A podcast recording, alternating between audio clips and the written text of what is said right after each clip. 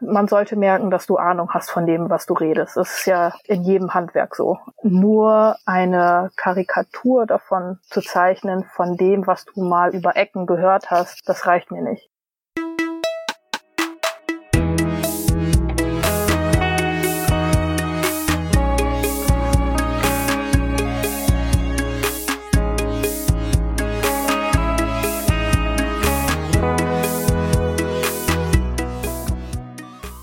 Herzlich willkommen bei Setup Punchline. Mein Name ist Bernhard Hiergeist und wir hören in diesem Podcast immer Live-Aufnahmen von Comedians und dann erklären uns besagte Comedians, wie sie das gemacht haben.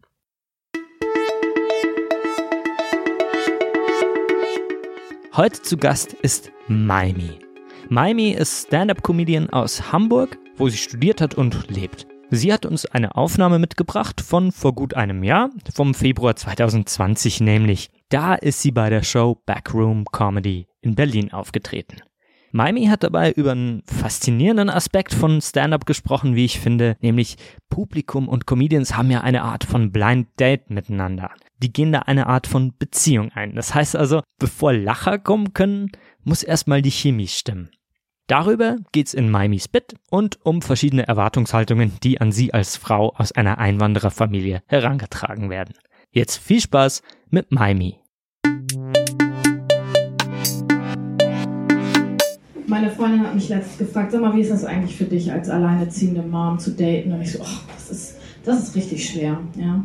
Weil wenn ich mit meiner Tochter unterwegs bin, bin ich überhaupt nicht flirty, ja. Auch wenn mir Männer ab und zu mal den Blick zuwerfen, so, mm, milf. So, ich, ich kann es mir halt nicht anmerken lassen, ich bin jetzt eine Lady.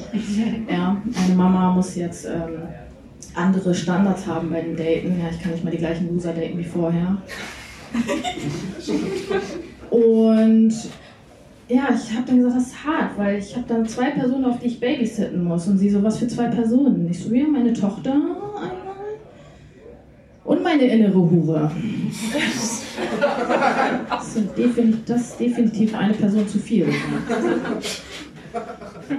Ja.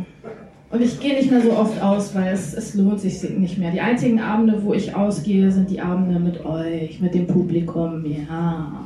Ja, wenn ich. Das ist ein gutes Date heute, das ist ein gutes Date. Ja, das ist für mich wie ein Date, ja. Als würde ich es euch dann besorgen. Ja. Und wenn ihr für mich lacht, dann das so, oh ja, das habe ich gemacht. Gefällt euch mein Riesenhumor? Ja, ja, oh ja. Und wenn ihr für mich lacht, mm, ja. Nenn mich meiner. Und es lohnt sich auch nicht mehr großartig für mich zu daten, weil das letzte Mal, als ich an einer Bar angesprochen wurde, der Typ so, hey, ich wette, du kannst voll gut massieren. Wisst ihr, diese, ich werde so oft mit so einer stigmatisierten Scheiße angesprochen. So. Ich muss dann immer so meine innere Energie sammeln und dann so Tai Chi machen. Und ich könnte jetzt irgendeine Scheiße auf der Bühne machen. Ihr denkt so, mm, ja, sie macht Tai Chi, das kann sie bestimmt. Und dann sammle ich meine komplette Energie, hole weit aus und gebe ihm den vollen Ja, ich kann massar. Aber Motto bezahlen nicht umsonst, ja?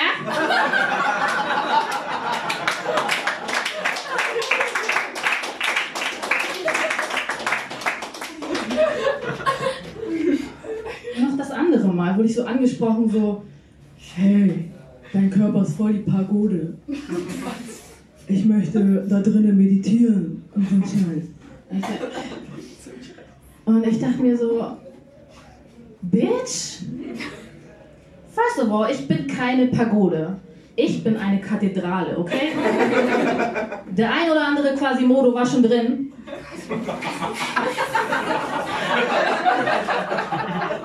Aber als es besonders gebrannt hat, habe ich mich von Millionären berieseln lassen, okay?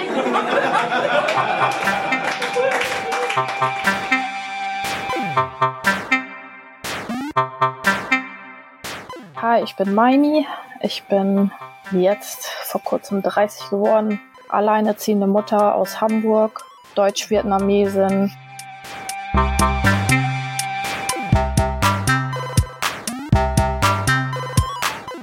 Ich habe Bekleidungstechnik studiert und habe nebenbei gejobbt während meines Studiums. Dann habe ich halt noch meine Tochter, um die ich mich Vollzeit kümmere. Sind halt mehrere Jobs, ne? Und die jongliere ich so über den Alltag.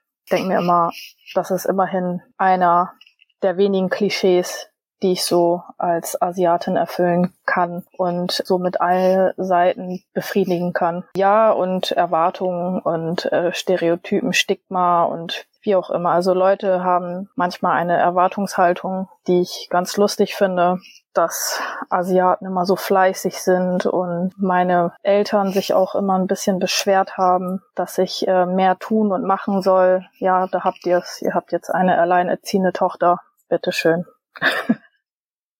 Mit der Schwangerschaft und mit der Geburt meiner Tochter wurde mir bewusst, dass ich mehr vom Leben wollte als nur eine Erwartung meiner Familie zu sein. Ich bin die erste in der Familie, die akademischen Werdegang hat und aber ich wollte einfach nicht mehr diese Erwartung sein, nur diese Erwartung. Und ich wollte meiner Tochter ein bisschen mehr vorleben als nur tun, was einem gesagt wird, sondern einfach Sachen ausprobieren. Damit, dass ich sowieso die alleinerziehende Mutter in der Familie bin, war ich schon automatisch eine Enttäuschung. Und da dachte ich mir so, ja, dann stehe ich doch dazu und gehe dann direkt noch auf die Bühne damit und mache dann auch noch Stand-up-Comedy. Das ist so die Kirsche obendrauf.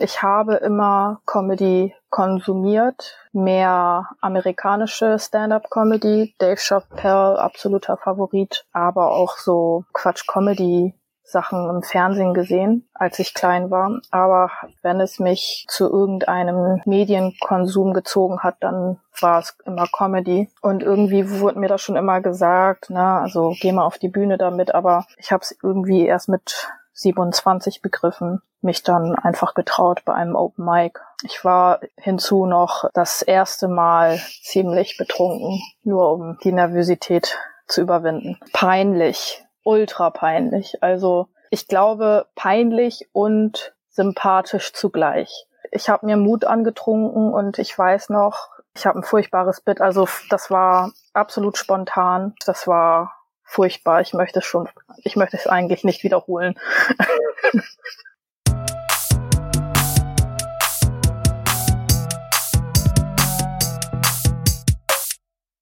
Freunde haben es mir immer wieder gesagt, ich soll auf die Bühne gehen, weil wenn ich in einer Runde war mit Freunden und wir über Beziehungsprobleme gesprochen haben oder Dating im Allgemeinen, dann hatte ich immer etwas zu erzählen gehabt und die haben sich immer Schrott gelacht. Ich hatte immer Metaphern und Anekdoten im Petto gehabt. Das fanden die immer ganz lustig. Und kurz bevor ich auf die, das spontan auf die Bühne gegangen bin, hatte ich nochmal ein für Charity-Event moderiert. Und auf diesem Charity-Event habe ich eigentlich nur Blödsinn erzählt. Also ich hatte null Erfahrung mit Hosting, oder Moderation. Aber ich habe einfach dahin gequatscht und die Leute fanden es gut und ich wurde ermutigt, mehr in diese Richtung zu gehen. Und ich dachte mir, Comedy ist eigentlich schon immer etwas gewesen, wo ich mich mit identifizieren konnte, dass es so authentisch ist. Auf den ersten Blick wirkt es nach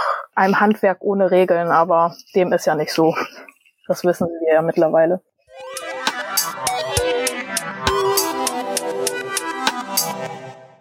Ich bin mit viel Bibelstunden und Bible Study groß geworden in einer vietnamesisch freikristlichen Gemeinde und wir hatten dreimal die Woche Bibelstunde gehabt und das heißt, ich konnte ziemlich viel aus der Bibel auswendig. Mittlerweile weiß ich nicht mehr so viel, aber Bibel lesen war auf jeden Fall Hauptbestandteil meiner Lektüre, bis ich 18 war. Und mein Lieblingsbuch war tatsächlich das Buch der hohen Lieder. Und das Buch ist ziemlich pornografisch, wenn man überlegt.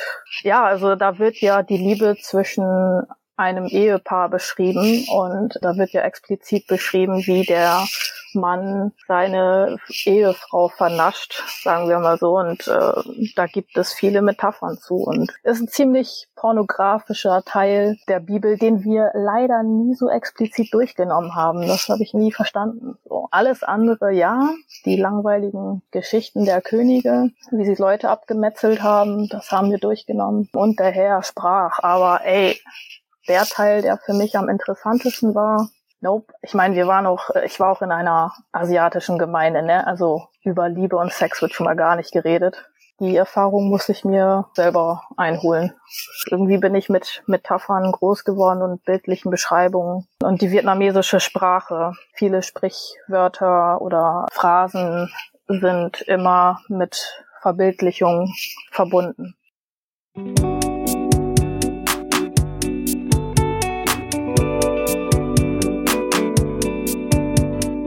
Meine Mutter ist tatsächlich auch alleinerziehend gewesen, eine kleine Zeit. Und als alleinerziehende Frau in der vietnamesischen Gesellschaft oder in der Community hast du auch so viel Druck, einfach deine Kinder richtig zu erziehen. Und man sagt einfach Kindern ohne Väter nach, dass sie es zu nicht viel bringen. Und deswegen hatte ich auch viel Druck, nach außen hin immer das wortgewandte Mädchen zu sein, das bibelfleißig war. Ich habe mir auch Mühe gegeben, also diese Fassade aufrechtzuerhalten, aber Leute wussten, ich war ein bisschen anders und ich habe dann auch mein Leben auch ziemlich privat für mich geführt danach in Hamburg. Ich habe so gelebt, wie ich es haben wollte und habe einiges nachgeholt. Also mein Gott, musste ich viel lügen. Ich musste so viel lügen, um mein Privatleben aufrechtzuerhalten, neben der Gemeinde. Ich äh, musste dann immer wie Hannah Montana zweigleisig fahren. Ich bin noch Church Girl geblieben, so ist nicht. Natürlich mit einer anderen Perspektive als früher. Ich gehe noch zur Kirche mit meiner Tochter. Sie liebt die Kinderkirche, sie liebt das Singen und äh, ich gönn ihr das, aber definitiv mit null Druck, irgendwas zu glauben, was sie nicht möchte. Die Einstellung, die Jesus zur Liebe hatte, das ist es, was für mich zählt. Im Grunde genommen leben und leben lassen, so.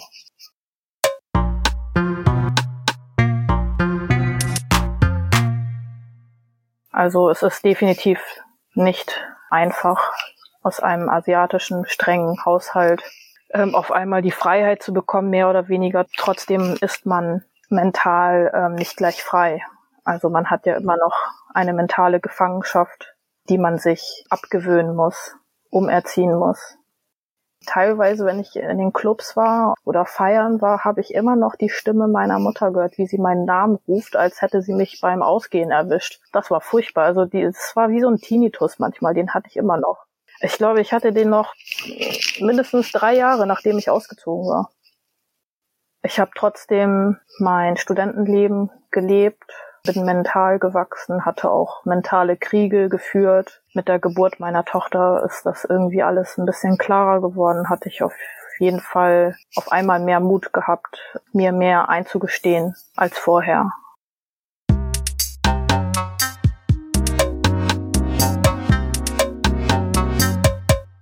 Comedy ist irgendwie tatsächlich das erste Kunsthandwerk, was ich zu Ende bringen möchte, mehr oder weniger. Also ich habe irgendwie das Gefühl, ich habe nie irgendwie Sachen zu Ende gebracht, die ich angefangen habe. Aber bei der Comedy ist es anders. Ich kann mich da auf die Regeln einlassen, weil es ist für mich in diesem Handwerk leichter, persönlich zu sein, authentisch zu sein. Also die Authentizität kam für mich an erster Stelle. Deswegen ist für mich das Regelhandwerk oder das Regelbuch dafür kein Monster mehr, was ich überwinden muss. Das heißt zu Ende gebracht. Ne? Ähm, zu Ende bringen in der Comedy, glaube ich, gibt es nicht. Man kann immer sein Material noch schärfen, sage ich mal so, oder neu erfinden. Aber mit zu Ende bringen heißt für mich zumindest diesen Schritt gewagt zu haben, dass ich mehr als nur einen Versuch starte, sondern meine Versagensängste auch überwinden kann. Also das ist für mich zu Ende bringen tatsächlich.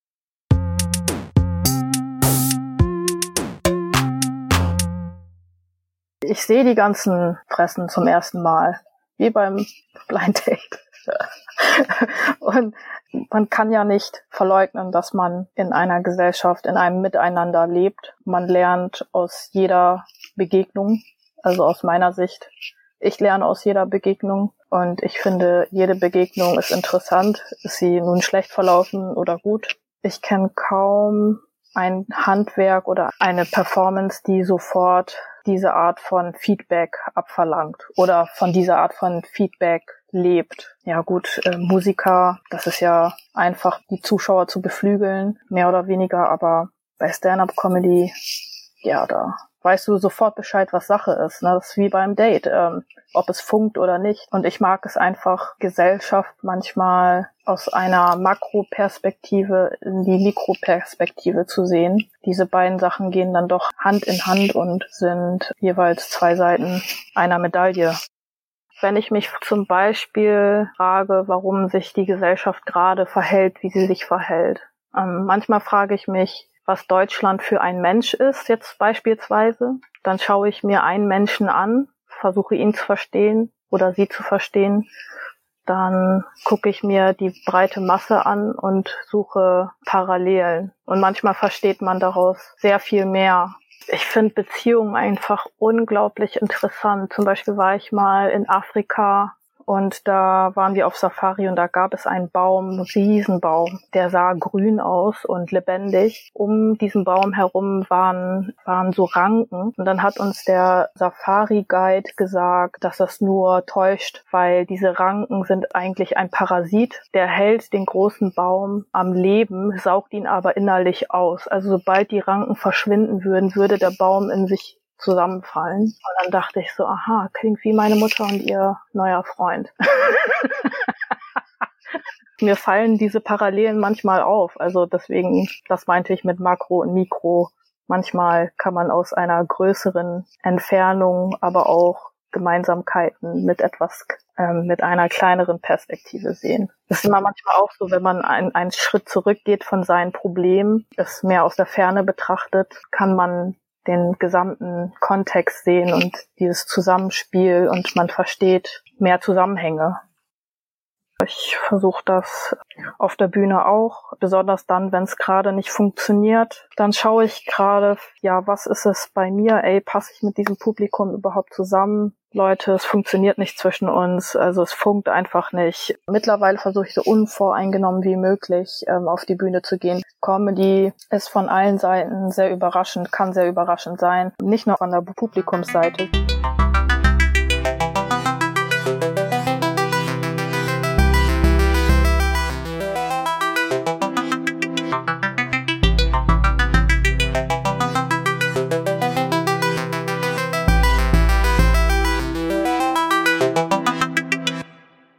Das Ding ist, ich, ich bin mit Erwartungshaltung aus zwei Richtungen aufgewachsen. Ich, was wollt ihr eigentlich von mir? Von, von der Seite meiner Mutter hieß es immer, du musst besser sein als die Deutschen, beziehungsweise sei mindestens so gut wie die, damit du akzeptiert wirst, damit du dich integrieren kannst. Sei besser, sei besser, sei besser. Und dann war ich Deutsch, ja, mache ich alles, was Deutsch ist. Also also zum Abtanzball wollte ich, durfte ich nicht. Warum? Weil wir sind Vietnamesen, nicht deutsch genug dafür, okay. Ich möchte zum Gildefest, darf ich nicht. Weil warum? Wir sind Vietnamesen, wir machen sowas nicht.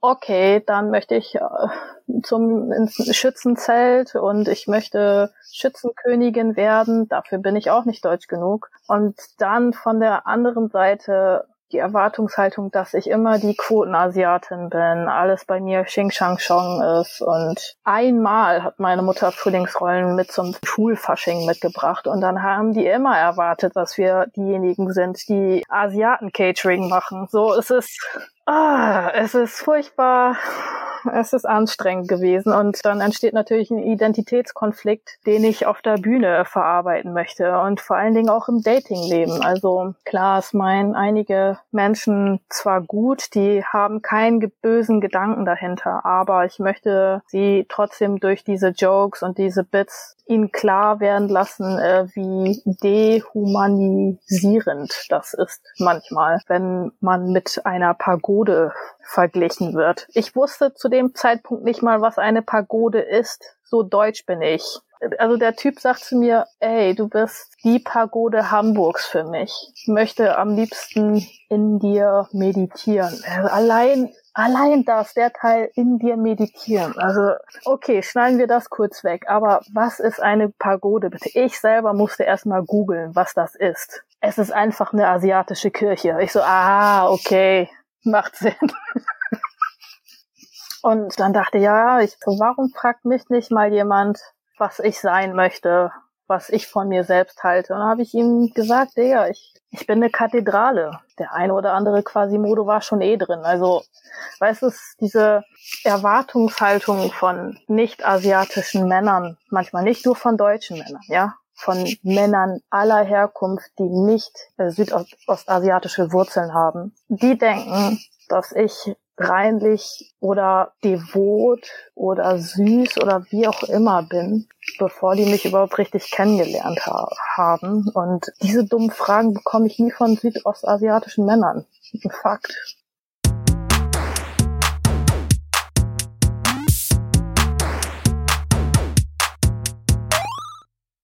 Für mich kann jeder Asiatenwitze machen zum Beispiel. Für mich ist das kein Problem.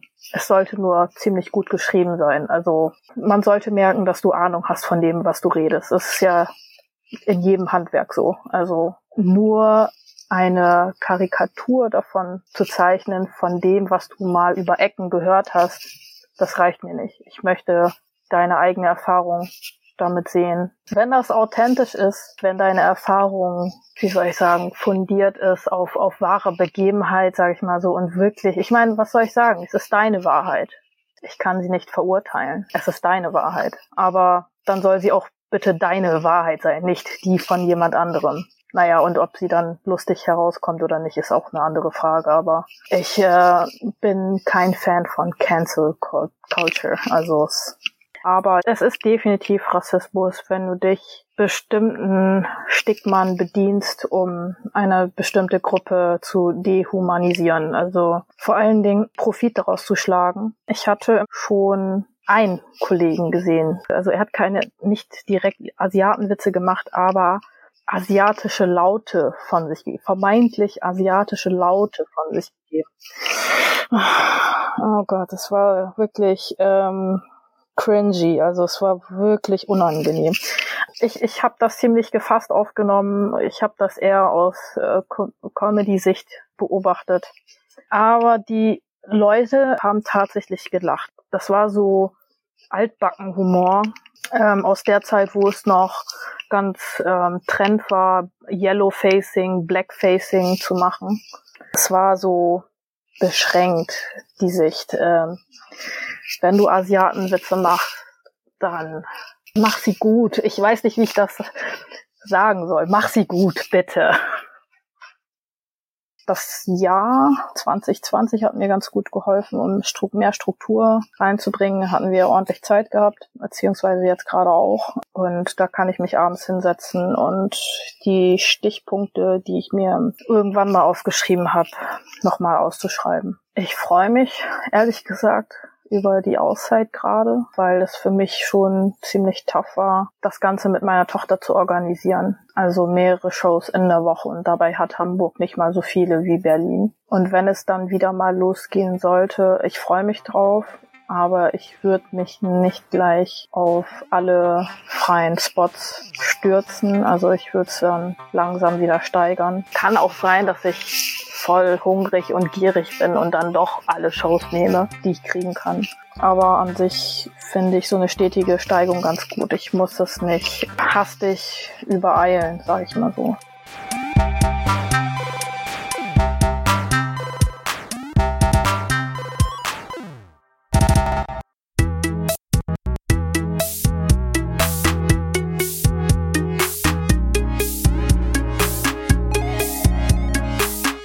Das war Maimi mit ihrem Bit über idiotische Sprüche und Erwartungshaltungen beim Dating. Ich freue mich sehr, dass sie heute bei mir war. Wir haben eine Aufnahme gehört vom Februar 2020 bei der Show Backroom Comedy in Berlin. Die Aufnahme gibt's online leider nicht zum Nachhören, aber ihr könnt Maimi folgen, zum Beispiel auf Instagram Maimi Comedy. M-A-I-M-Y Comedy. Das war's für diese Woche. Bis zum nächsten Mal. Mein Name ist Bernhard Hiergeist und das war Setup Punchline, ein Podcast über Stand-up Comedy.